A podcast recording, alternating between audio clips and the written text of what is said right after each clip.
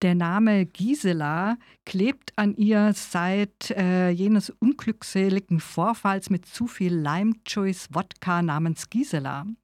Sie ist Ende 20 und hat eigentlich gerade mit ihrer Chemnitzer Ich krieg nix auf die Reihe Existenz abgeschlossen und ist nach Berlin gezogen. Aber eine Lösung ist das auch nicht und so landet sie ein paar Monate später wieder in Chemnitz.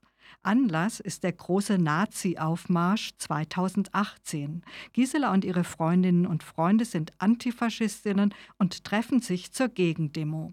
Die Rituale sind bekannt. Zitat Gleich werden sich zwei Gruppen von Menschen über die Straße zurufen, die jeweils andere Gruppe möge bitte die Fresse halten. Da drüben die Nazis, hier wir, so wie wir es seit Jahren einstudiert haben. Felix, Fred und Jana stehen ganz vorn und brüllen. Stefan, Philipp und ich haben uns etwas seitlich und weiter hinten positioniert, rauchen eine nach der anderen und haben den pseudo-distanzierten Überblicksblick aufgelegt, mit dem wir alles begutachten und kommentieren.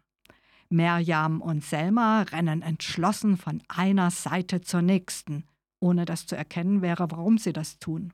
Der Rest ist im schwarzen Block der Leipziger verschwunden und der alte Philipp fotografiert dank seines Presseausweises hinter der Polizeiabsperrung die Nazi-Gesichter für die spätere Dokumentation. Allerdings stellt sich, äh, Zitat Ende übrigens, allerdings stellt sich schnell raus, diesmal ist alles anders. Die Nazis sind bei weitem in der Überzahl. Da nutzt auch der immer sehnlichst erwartete Leipziger Block nichts. Berliner sind kaum da, früher waren sie die Stargäste, aber jetzt verheddern sie sich zu Hause in Ideologiestreits. Die Lage wird brenzlig. Gisela und ihre Freundin ziehen sich zurück, bevor die berühmten Chemnitzer Hetzjagden beginnen. Autorin Paula Irmschler ist Titanic-Redakteurin, schreibt für die Jungle World und das Missy-Magazin und ihr Debütroman Superbusen glänzt mit Szenekenntnis. Die Chemnitzer Antifa-Szene, die sie beschreibt, ist undogmatisch, praxisorientiert und liebt Trash und Spaß. Es scheint keinerlei Geschmackspolizei zu geben, wie sonst in den linken Szenen. Frau darf Britney Spears Fan sein und bei den Backstreet Boys mitgrölen. Man kann übrigens Superbusen auch als Musikroman lesen. Sehr viele Songtexte und Zitate. Autorin Paula Irmschler schreibt auch Popkolumnen. Diese junge Antifa, die sie beschreibt, sieht sich einer wachsenden Anzahl von gewaltbereiten Rechten gegenüber. Ein Tunnel beim Chemnitzer Hauptbahnhof, an dem übrigens weder ICs noch ICEs halten, heißt Bazillenröhre. People of Color Linke oder Frauen sollten dort keinesfalls nachts allein durchgehen. Man reist zu den Pegida-Demos in Dresden. Nazis trauern an den Bombardierungsjubiläen von Dresden und Chemnitz mit großen Stiefelaufmärschen. Das Bürgertum trauert mit und Gisela und ihre Freundinnen brüllen Bomber Harris, do it again.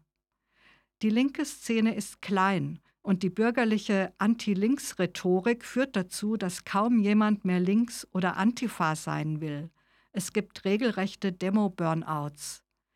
Wer sich jetzt allerdings den Roman Superbusen wie einen linken Roman der 70er vorstellt, den kann ich beruhigen.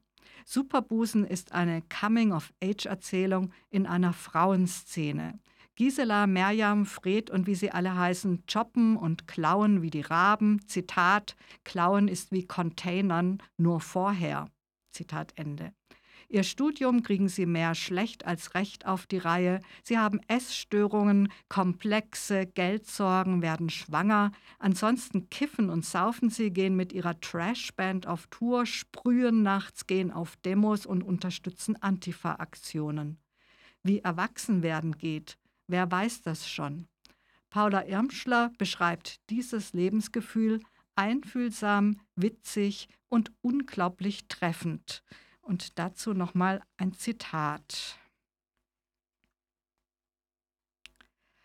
Es war eine Zeit der ständigen Furcht davor, dass uns jemand auf die Schliche kam, dass jemand herausfand, dass wir Schwindler waren, nicht nur des Klauens wegen, sondern unserer ganzen Existenz, Es war die Angst davor, dass die Polizei und Nazis sich rächten, dass Eltern was spitz kriegten, dass die Uni oder der Vermieter uns rauswarf, dass am Bankautomaten nichts rauskam, dass sobald sich im Briefkasten tatsächlich mal Briefe befanden oder unbekannt Anrufe eingingen, die große Abrechnung mit unserem Fehlverhalten käme dass es eine Behörde war, die uns mitteilen würde, dass wir alles falsch machten und den und den Antrag hätten ausfüllen müssen, uns dort oder dort hätten anmelden müssen und zwar längst und eigentlich nicht befähigt waren, irgendwo zu wohnen, irgendwas zu machen oder überhaupt unseren eigenen Namen zu tragen. Die Behörde hätte uns dann die Erwachsenenlizenz aberkannt. Zitat Ende. Ich habe den Roman Superbusen geliebt mit seinem moralfreien Feminismus und seiner Frauensolidarität, seinen glasklaren, sarkastischen Analysen und seinem melancholischen Humor. Es ist ein Fantifa-Pop-Roman, der unbedingt lesenswert ist.